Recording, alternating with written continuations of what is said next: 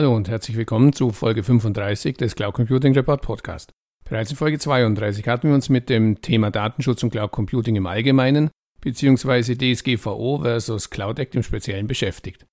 Anlass war damals das vom hessischen Datenschutzbeauftragten ausgesprochene Verbot für Microsoft Office 365 an hessischen Schulen. Am Ende der Folge hatte ich Ihnen ja versprochen, dass wir uns zu diesem Thema den Rat eines Experten einholen. Mittlerweile ist uns dies auch gelungen.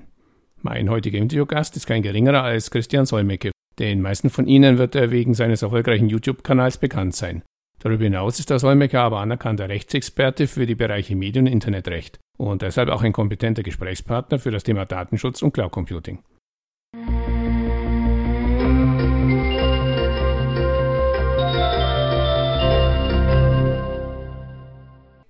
Hallo Herr Solmecke, für den unwahrscheinlichen Fall, dass es unter unseren Zuhörern doch noch welche gibt, die noch nie auf Ihrem YouTube-Kanal vorbeigeschaut haben, bitte ich Sie, sich in zwei, drei Sätzen vorzustellen. Ja, hallo, sehr gerne.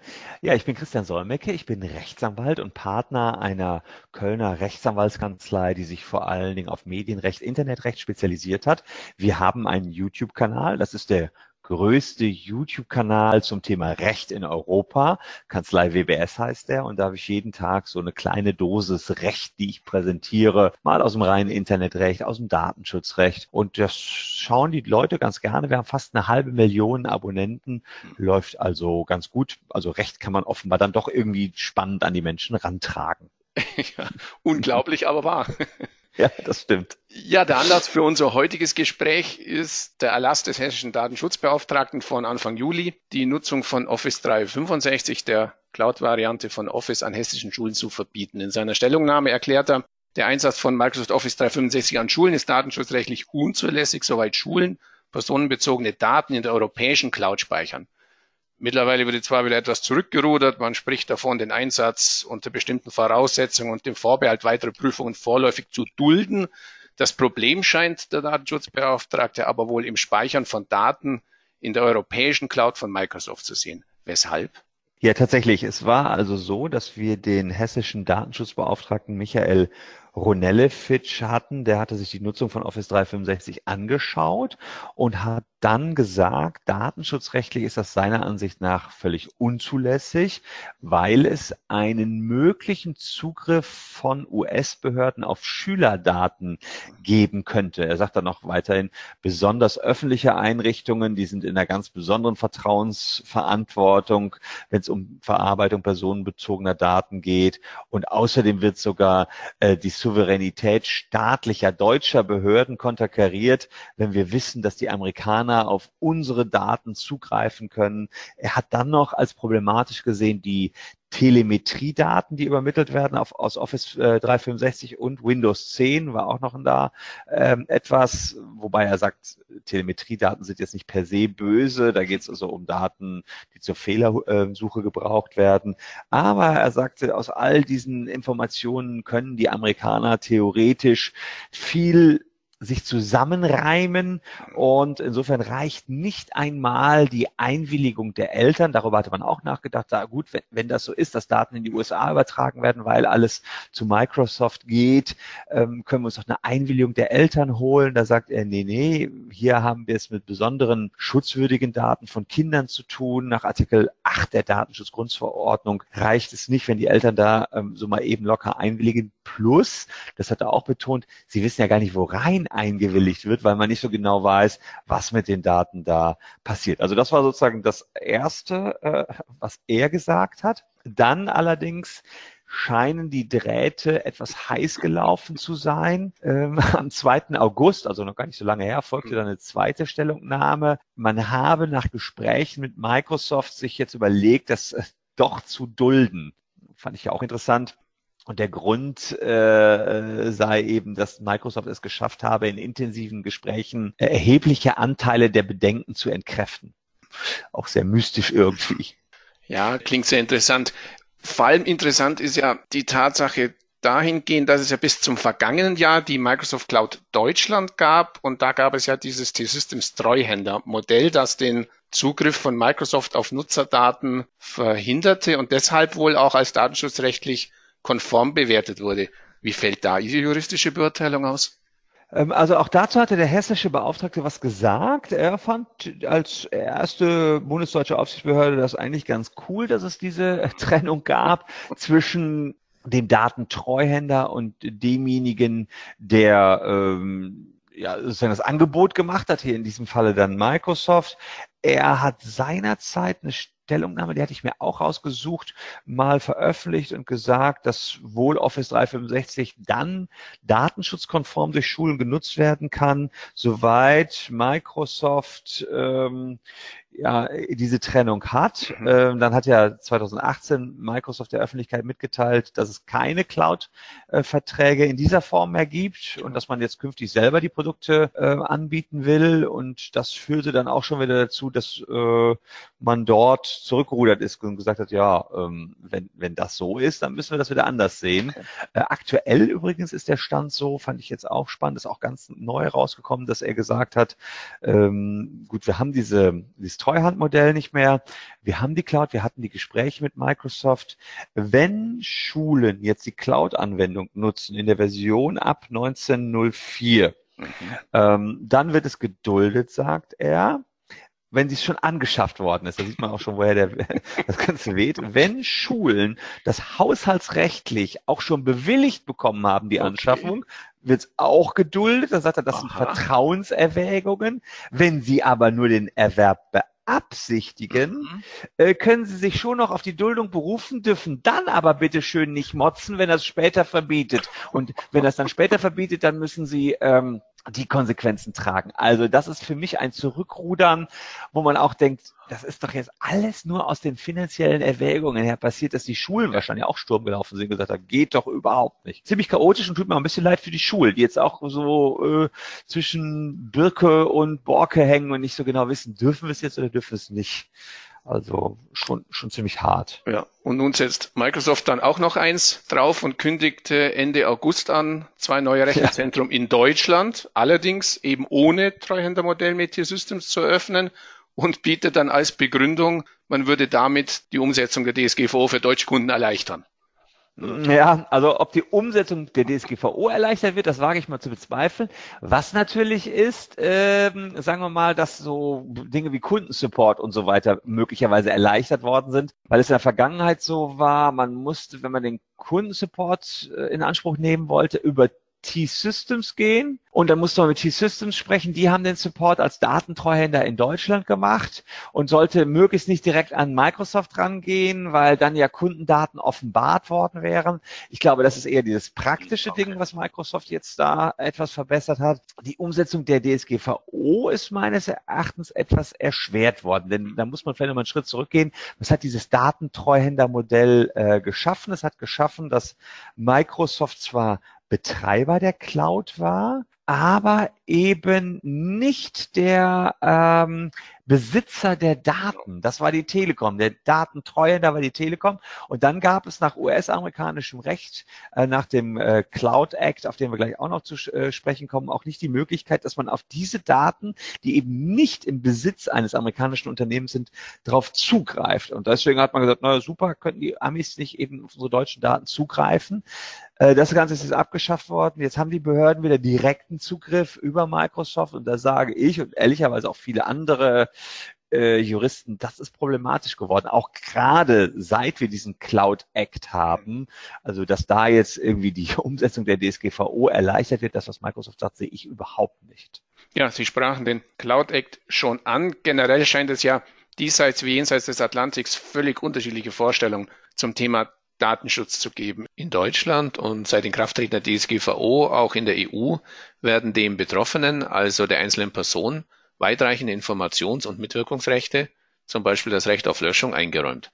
Dem Datenverarbeiter wurden eine Vielzahl von Informationspflichten auferlegt. In den USA und eben nicht erst seit Inkrafttreten des Cloud Act im letzten Jahr, scheint der Schutz der persönlichen Daten ja deutlich weniger relevant zu sein. Dafür werden eben Staat und Regierungsstellen weitreichende Zugriffsrechte eingeräumt, ohne dass sich der Betroffene dagegen wehren kann. Haben Sie eine Erklärung für diese so unterschiedliche Bewertung des Themen Datenschutz?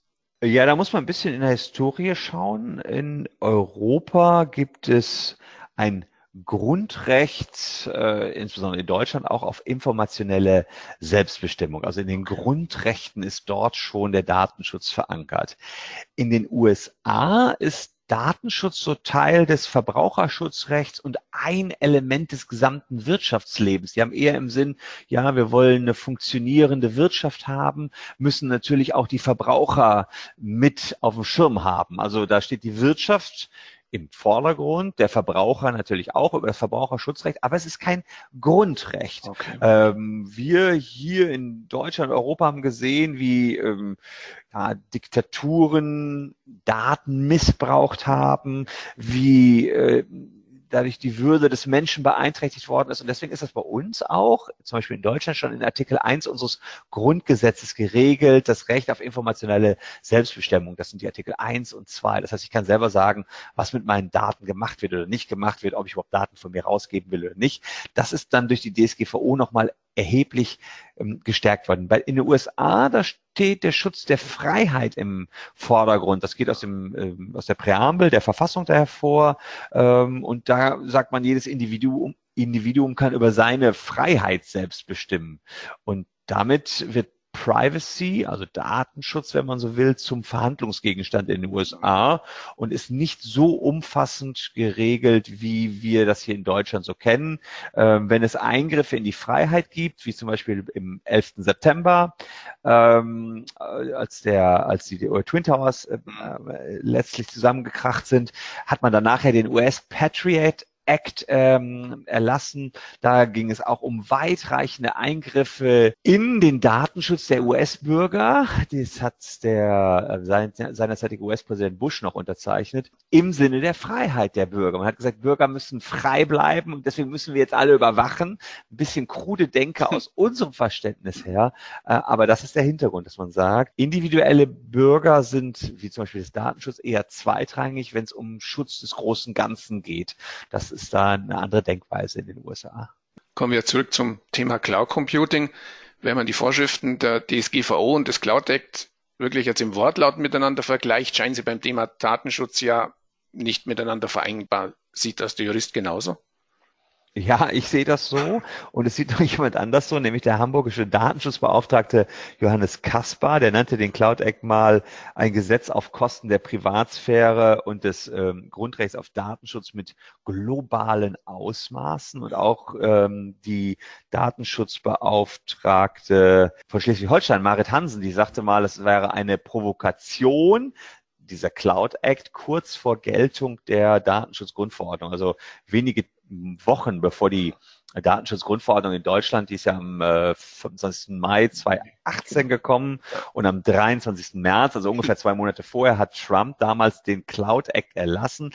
Cloud steht hier für, ist eine Abkürzung für Clarifying Lawful Oversee Use of Data Act. Das heißt, eine Klarstellungsakt, wie man Überseedaten nutzen kann.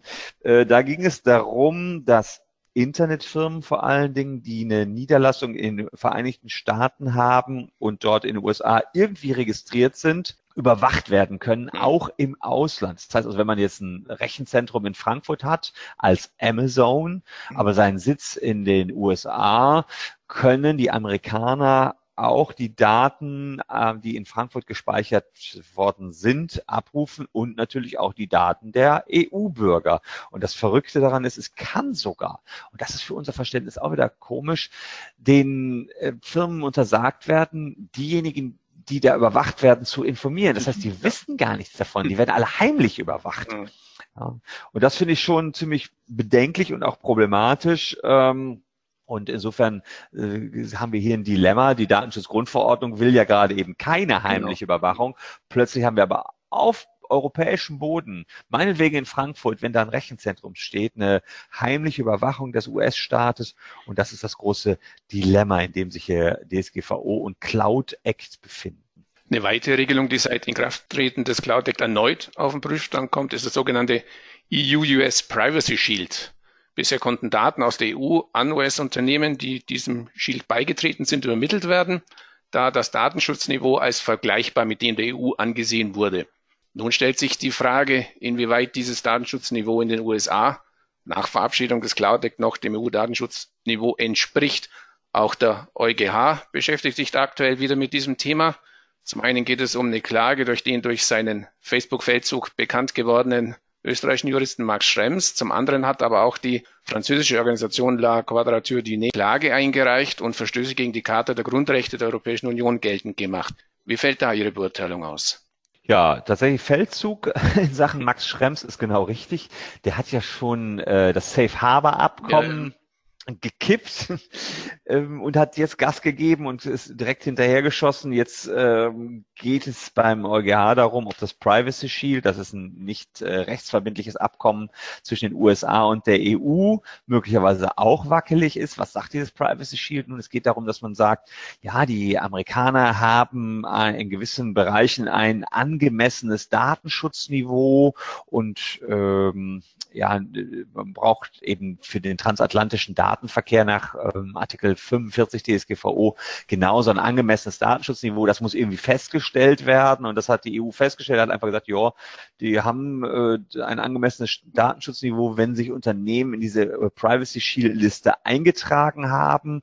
Da gewisse Regeln und Prozesse, die da in Amerika eingehalten werden müssen. Und dann sagt man, ja, dann ist das so ähnlich wie in Europa und mit denen kann man dann Geschäfte machen, an die kann man Daten ähm, übertragen. Das ist eine Art Selbstzertifizierungsmechanismus. Ähm, EU-Kommission hat das schon zweimal überprüft. Es ist immer noch in Kraft. Es gibt allerdings Rechtmäßigkeit an seinen Bedenken. Wir erinnern uns an die Enthüllungen von Snowden. Der hat jetzt auch ein neues Buch rausgebracht. Ja, NSA, Prison Project. Das heißt, letztlich können die Amerikaner dann doch wieder auf alles drauf gucken. Und zuletzt der Cloud Act, über den wir gerade gesprochen haben, wenn die schon in Frankfurt aufs Rechenzentrum gucken können. Ich meine, dann können die natürlich erst recht im eigenen Land auf ja. alles drauf gucken, ohne irgendjemand zu informieren. Da sagt man, was ist das Privacy Shield dann noch wert? Da wird was versprochen, was aber nicht durchgehalten wird. Die Amerikaner sehen das übrigens anders. Die sagen, ha, das ist was ganz anderes. Das Cloud ist ja nur, äh, dass wir in Extremfällen mal irgendwo drauf gucken können. Die trennen das, aber das ist einfach untrennbar. Ja. Äh, sagen zumindest wir europäische Juristen.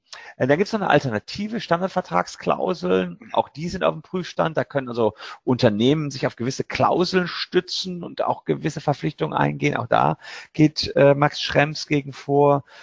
Ja gut, und dann dieser Konflikt aus Cloud Act, Privacy Shield, das liegt alles auf der Hand. Man sagt einerseits, hier wird äh, weitestgehend die Sicherheit gewährleistet der europäischen Daten. Andererseits sagt man, der Staat darf auch jederzeit zugreifen.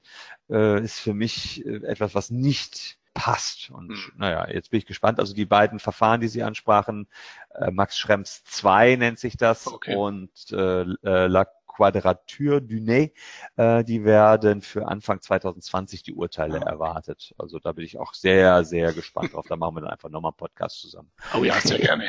ja. ja, bei all der Unsicherheit aufgrund der sich teilweise widersprechenden Regelungen stellt sich am Ende natürlich die Frage, was soll ich als Anwender tun? Raus aus Office 365, raus aus der Dropbox, raus aus der Apple Cloud, von Google Drive ganz zu schweigen vor dem Hintergrund der Marktmacht der amerikanischen Cloud Service Provider eigentlich schwer vorstellbar. Auf der anderen Seite gilt ja das eingangs angesprochene Verbot nur für Schulen in Hessen. Wie sollten sich nun Privatanwender, aber natürlich auch Unternehmen, die amerikanische Cloud Services nutzen, derzeit verhalten?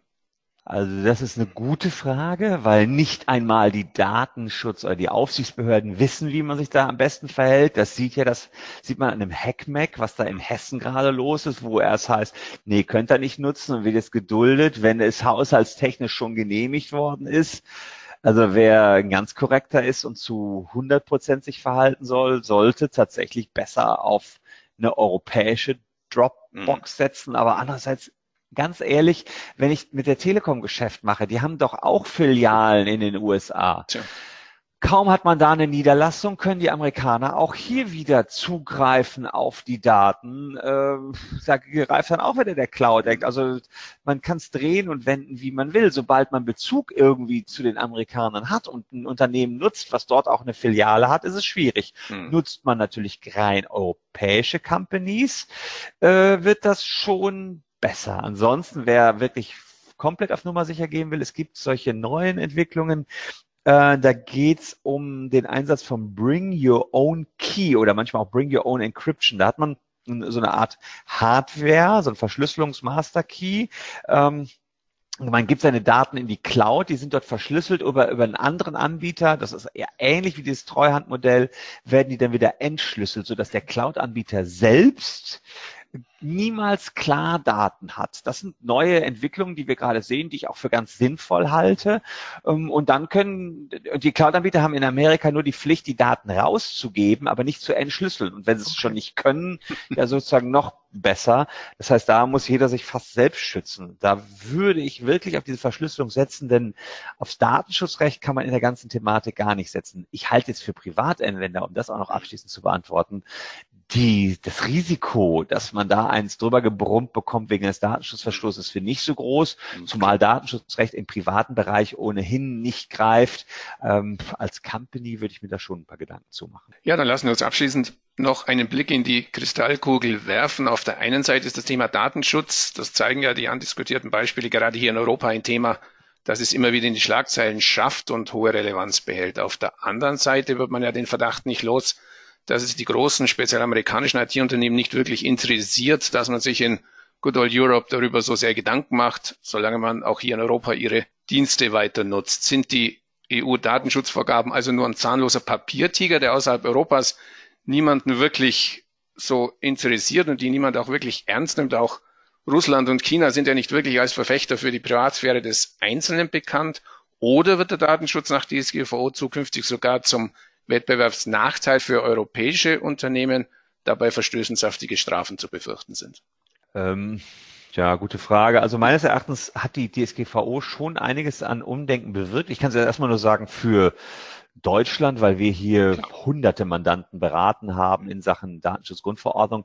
Die hätten sich schon längst Gedanken über Datenschutz machen müssen. Mhm haben sie allerdings ehrlicherweise erst gemacht, als die DSGV dann kam und dann die Bußgelder da irgendwie auf dem Spiel standen.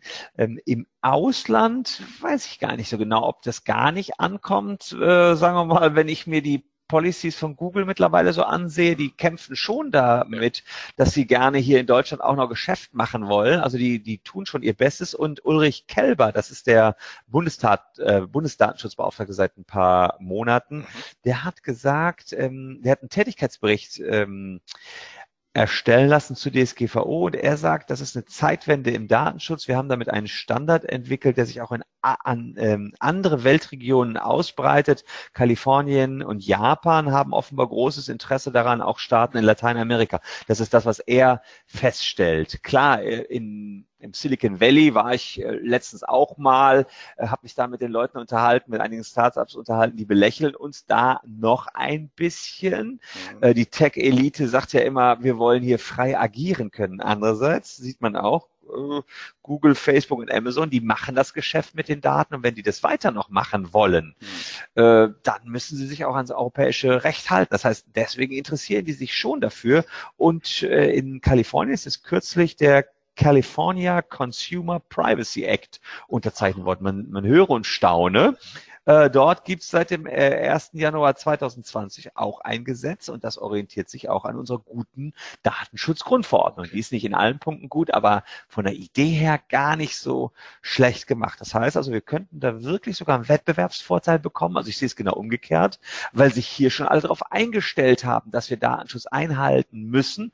Und wenn man sich Apple so anguckt, dann hat doch der Apple-Chef Tim Cook letztens gesagt, dass er die Daten der Nutzer nur noch auf den iPhones und iPads hält. Der will die gar nicht mehr zu Apple holen und macht damit genau die Kehrtwende von dem, was bislang Facebook, Google und Co. gemacht haben. Er sagt, wir wollen am Verkauf von Endgeräten profitieren. Wir wollen nicht mehr an euren Daten profitieren. Und das merkt auch nicht erst seit dem Cambridge Analytica-Skandal Facebook-Chef Mark Zuckerberg, der auch so ein bisschen seine Privatsphäre-Regelung jetzt ändert. Also das ist schon ein Thema geworden. Insofern würde ich sagen, nö, wir haben da keine zu großen Wettbewerbsnachteile im Moment vielleicht noch, weil wir alle anpassen müssen, aber in Zukunft ja. sehe ich darin Wettbewerbsvorteil, denn auch die Bürger werden irgendwann begreifen, dass es riskant ist, wenn man sein ganzes Leben einem Unternehmen anvertraut. Und wenn es da ein paar Spielregeln gibt, und die haben wir nun mal mit der DSGVO, ist das auch ganz gut so. Ja, also es bleibt auf jeden Fall spannend und ich denke auch, das wird nicht der letzte Podcast zum Thema gewesen sein, den auch wir gemeinsam machen. An dieser Stelle herzlichen Dank für die wirklich interessanten Ausführungen und für das Gespräch. Sehr gerne.